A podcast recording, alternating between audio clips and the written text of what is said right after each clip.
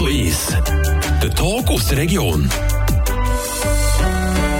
In Ägypten, genauer gesagt in der bekannten Tourismusdestination Sharm el-Sheikh, findet im Moment die 27. Weltklimakonferenz statt. In der zweiten Woche von der Konferenz ist heute Christina Ebischer aus Gurmels dabei.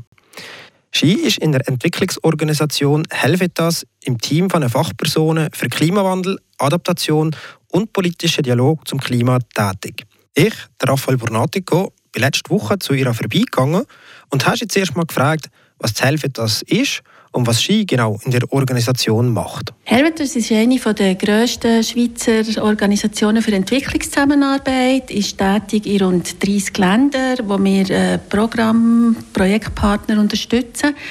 Und Helvetas hat verschiedene Schwerpunkte. Einer davon ist eben Resilienz und Anpassung an Klimawandel. Und dort bin ich tätig als Fachberaterin. Das bedeutet, dass wir einerseits all unsere Programme helfen, fit zu machen für die Herausforderungen, die der Klimawandel für sie bringt. Das können Projekte im landwirtschaftlichen Bereich, Projekte in Berufsbildung, aber auch Frauenprojekte, ähm, Governanzprojekte. Es ist eigentlich, der Klimawandel geht alle etwas an. Und das andere ist natürlich aus der Erfahrung raus, aus den Ländern vom Süden, die deutlich mehr betroffen sind von dem Klimawandel als wir, die weiter industrialisierten und entwickelten Länder, die Erfahrung hier reinzubringen in Dialog mit der Schweizer Regierung. Was heißt das konkret? Was, konkret auch, was macht ihr konkret? Also bei dieser Unterstützung zu unserem Programm geht es ja darum zu schauen, was passiert in diesen Ländern konkret, wenn sich jetzt das Klima verändert. Man fängt an mit so Risiko- und Gefahrenanalysen und basierend auf dem in unserem Projekt neue Optionen entwickeln. Zum Beispiel im Landwirtschaftsprojekt in Mali heisst es, dass wir Wetterdienste aufbauen. Weil häufig haben die Kleinbauern überhaupt nicht Zugang zu dieser Information, ob jetzt die Dürre noch lang anhaltet oder ob schon morgen der grosse Regen kommt und vielleicht sogar begleitet von grossen Stürmen. Also wirklich probieren mit besserer Wetterinformation, kurzfristig, mittelfristig, langfristig, diesen Kleinbauern und Kleinbäuerinnen Möglichkeiten zu geben, sich dort anzupassen. In anderen Ländern kann es sein, dass man eben probiert, Küstenschutz zu unterstützen durch Wiederaufforstung von Mangroven. Oder, oder auch im, im landwirtschaftlichen Zusammenhang geht es natürlich auch um Saatgut. Oder? Welches Saatgut haltet es aus? Wenn es jetzt heißer und trockener wird, muss man eventuell auf andere Pflanzen umstellen. Ähm, in Bezug auf Hängebrücken, wo wir zum Beispiel grosse Erfahrung haben in Nepal oder in Äthiopien, geht es darum zu schauen, was passiert, wenn jetzt die Niederschläge tendenziell viel häufiger und viel stärker kommen. Hängen die Hängebrücken hoch genug, für dass sie nicht mitgerissen oder überflutet werden und so wiederum Leute gefährden. Es geht immer darum, basierend auf der Analyse der Risiken und Gefahren zu schauen, welche Optionen muss man hier weiterentwickeln und was können die Leute machen, um so wenig Risiken wie möglich zu haben. Und das ist mein, ein Teil von meiner Arbeit, das zu begleiten. Ihr reist das als Klimaexpertin von Helvetas an die Klimakonferenz. Ähm, wenn ihr sagt, mit anderen Organisationen zusammen, wie kann man sich das vorstellen, konkret da vor Ort? Also vor Ort hat es ein sehr dichtes Programm, das man schon im, im Vorfeld vorbereitet hat. Diverseste Organisationen organisieren Meetings, organisieren Workshops, wo man inhaltlich diskutiert, wo man sich thematisch austauscht und aus dem Ganzen heraus natürlich auch Forderungen stellt an die jeweiligen Regierungen, was sie in diesen Verhandlungen konkret sollten beachten und was wir aus der Zivilgesellschaft von unseren Regierungen weltweit fordern. Also es ist eine riesige Netzwerkarbeit, die einen ganz grossen Teil hat von organisiertem Programm, aber wie immer bei so Konferenzen sind natürlich auch die informellen Momente vom Austausch, vom Zusammenarbeiten und vom Kommunikationsarbeit machen sehr wichtig. Kommen wir wieder zurück zu Klimaverhandlungen. Wenn ihr gerade sagt, aber ihr auch Forderungen stellt und die Regierungen und so, wie fest wird das beachtet? Wie fest habt ihr da einen Einfluss auf das, was schlussendlich ähm, bestimmt wird? Das ist noch schwierig zu sagen und man darf das wahrscheinlich nicht zu fest an einer Konferenz aufhängen. Man muss wirklich auch sehen, das ist ein Jahre, jahrzehntelanger Prozess von dem Klimadialog unter der Schirmherrschaft von der UNO und all ihren Organen und ihren Mechanismen. Und es ist ganz, ganz wichtig, dass dort zivilgesellschaftliche Organisationen wie eben Helvetas, aber es sind ja rund 1000 andere involviert, ähm, dass man dort die Stimme der Leute aus den, aus den meist verletzlichen Ländern wirklich reinbringt. Oder? Und dass man schaut, dass die Regierungen das so müssen zur Kenntnis nehmen dass zum Beispiel jetzt das Jahr die ganze Frage von diesen Loss and Damages oder diesen, diesen definitiven Verlusten in Ländern, wo man sich nicht mehr anpassen kann, wie zum Beispiel Pakistan, wie zum Beispiel Nigeria, dass das überhaupt erst auf die Agenda ist gekommen dieses Jahr und dass man das davon diskutieren, das ist, glaube ich, ein Erfolg von der, von der zivilgesellschaftlichen Organisationen, die dort ganz stark zusammengearbeitet haben. Können Sie mal erklären, eure, ähm, eure Position, eure Rolle während der Klimaverhandlungen? Also wir haben ganz klar die Forderung an die Schweizer Regierung und natürlich auch an die Regierungen weltweit, zusammen mit unseren anderen Partnerorganisationen, dass man unbedingt jetzt ganz konkrete Schritte muss machen Es ist wirklich eine ganz dringende Situation. Man hat abgemacht, man will die, das Erwärmungsziel von 1,5 Grad im globalen Durchschnitt nicht überschreiten. Wir sind jetzt schon bei 1,1 Grad globale Erwärmung und man sieht ja, was schon mit dem passiert ist. Oder? Der Dürresommer in der Schweiz, die Überschwemmungen an verschiedensten Orten, die Hurrikane, die zunehmen. Wir brauchen wirklich ganz klare Massnahmen und ein wichtiger ist natürlich der Ausstieg aus den fossilen Energien. Oder? Das ist dann etwas, was jedes Land für sich selber muss lösen muss, wie es die Energiewende macht. Und da sind wir natürlich auch in der Schweiz sind wir, sind wir äh, dran, da weiter Druck aufzusetzen. Auf dem globalen Level braucht es aus unserer Sicht eine Erhöhung von der Finanzierung für Klimaschutz und für Anpassung an Klimawandel.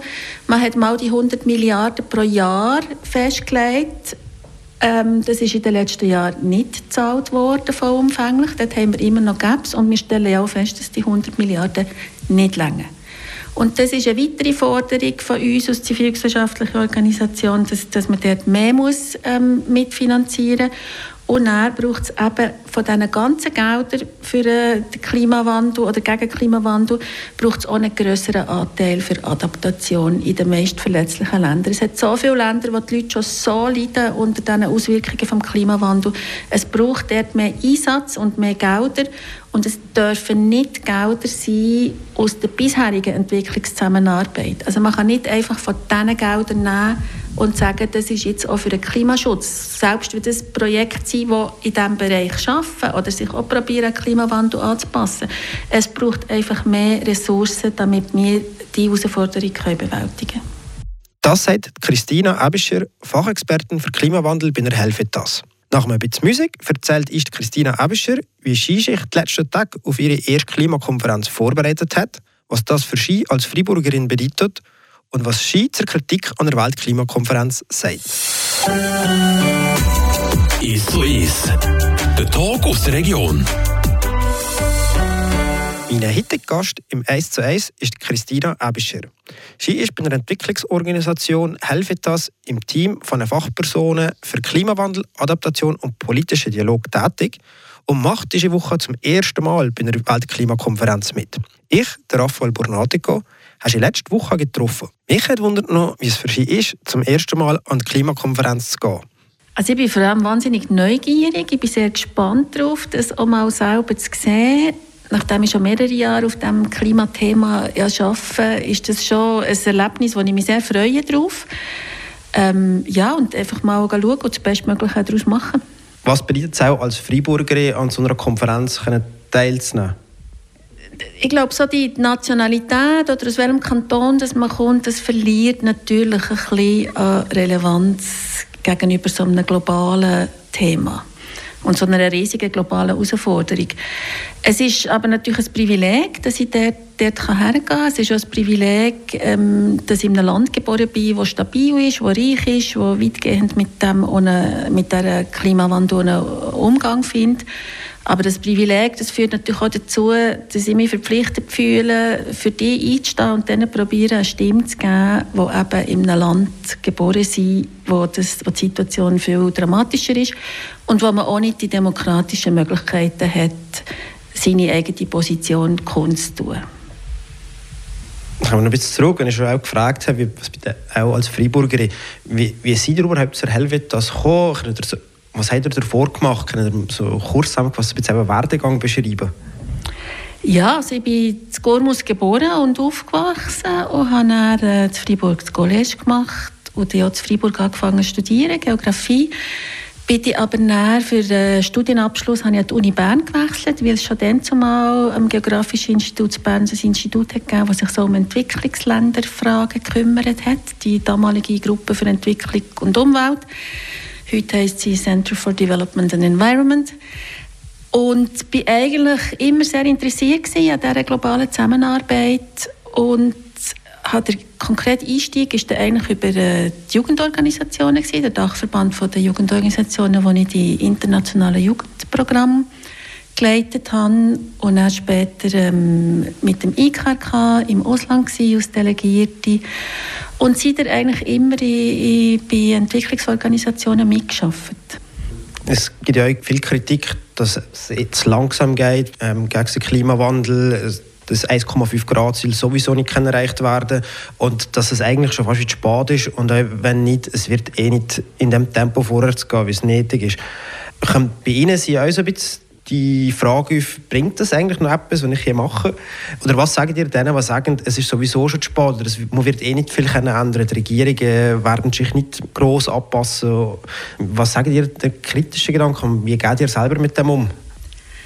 Also wir sind natürlich klar der Meinung, und auch ich persönlich bin der Meinung, es geht viel zu langsam. Aber nichts machen ist schlicht und einfach keine Option. Die Herausforderungen werden so riesig und es wird das Leben von uns allen, egal wo auf der Welt, so verändern, wenn wir nichts machen gegen den Klimawandel. Und da muss man wirklich die wissenschaftliche Basis anschauen, was auf uns zukommt, wenn wir das nicht schaffen zu stoppen und wenn wir auf, auf 2,8 oder noch mehr Erwärmung steuern. Das wird fatal sein für die meisten von uns. Oder? Und darum ist das gar keine Option, nichts zu machen. Man muss. Man muss einfach, und wenn man eben auch selber Kind hat oder vielleicht auch Kind will, eines Tages, dann ist das für mich auch wie eine Verpflichtung gegenüber der nächsten Generation. Es geht wirklich auch um die Klimagerechtigkeit und, und unseren Kindern und den Kindern auf der ganzen Welt einen Planet hinterlassen, wo man noch darauf leben kann. Und dort braucht es natürlich ganz grosse Veränderungen. Es geht grundsätzlich darum, ja, unser Wirtschaftssystem, das auf fossilen Energien basiert, umzubauen. Das ist ein massiver Umbau und es ist klar, dass das Zeit braucht. Aber auch wenn es langsam geht und auch wenn man manchmal fast daran verzweifelt, aufgeben ist keine Option. Wenn ich noch die letzte Frage stelle, es kommt ja bis die Kritik auf, die Klimakonferenz findet in Ägypten in klimatisierten Räumen statt und so. Das wird zum Teil, äh, wird zum Teil auch kritisiert. Was sagen ihr diesen Stimmen? Also die Klimakonferenz ist ja immer im November oder im Dezember und wenn sie in Europa stattfindet, dann ist sie geheizte Räume und nicht die klimatisierten Räume. Also das ist mal nicht a priori die Frage, sondern die Frage ist ja, woher kommt die Energie zum Heizen oder Kühlen. Und da sind wir in Europa ja je nachdem noch nicht viel weiter, dass die Energiequellen aus erneuerbaren Energien sind. Also darum finde ich das ein bisschen ähm, eine fadenscheinige Frage. Der andere Punkt ist der, dass es extrem wichtig ist, dass wir alle Länder an, an Bord holen für die ganz, ganz wichtige Frage und dass die Klimakonferenz auch in verschiedenen Ländern kann stattfinden. Das sind ja immer Länder, die sich anbieten aus Gastgeberländern. Und dass, wenn sich jetzt das Jahr Ägypten angeboten hat und für nächstes Jahr sind es ja voraussichtlich die Vereinigten Arabischen Staaten, dass man das auch nutzt und dass man dort hergeht und genau in diesen Ländern und gerade wenn es erdölfördernde Länder sind, auch kann aufzeigen dass wir da, da, da, die Energiewende müssen machen und dass es andere Möglichkeiten gibt, wo trotzdem äh, äh wirtschaftliche Prosperität äh, weiterhin ermöglichen. Oder? Und man muss das einfach nutzen und wir, wir können ja nicht all die ausschließen, die ähm, nicht genau den Kurs fahren, den wir fahren. Nebst dem, dass ja die Schweiz nach der Ablehnung vom CO2-Gesetz auch nicht unbedingt glänzend ist gestanden im Hinblick auf ihre Klimapolitik. Das ist das Schlusswort von Christina Ebischer aus Gurmels zur Kritik an der Klimakonferenz. Sie ist seit dem Wochenende bis Ende dieser Woche für die Entwicklungsorganisation Helvetas an der Weltkonferenz in Ägypten. Der Tag aus der Region ist so ist. Aus Podcast auf radiofr.ch.